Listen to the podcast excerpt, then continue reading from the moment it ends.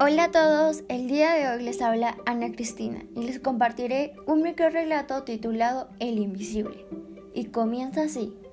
Aquel hombre era invisible, por eso nadie se percató de su existencia, ni mucho menos de su muerte. Por eso nadie fue a su sepelio ni a su entierro.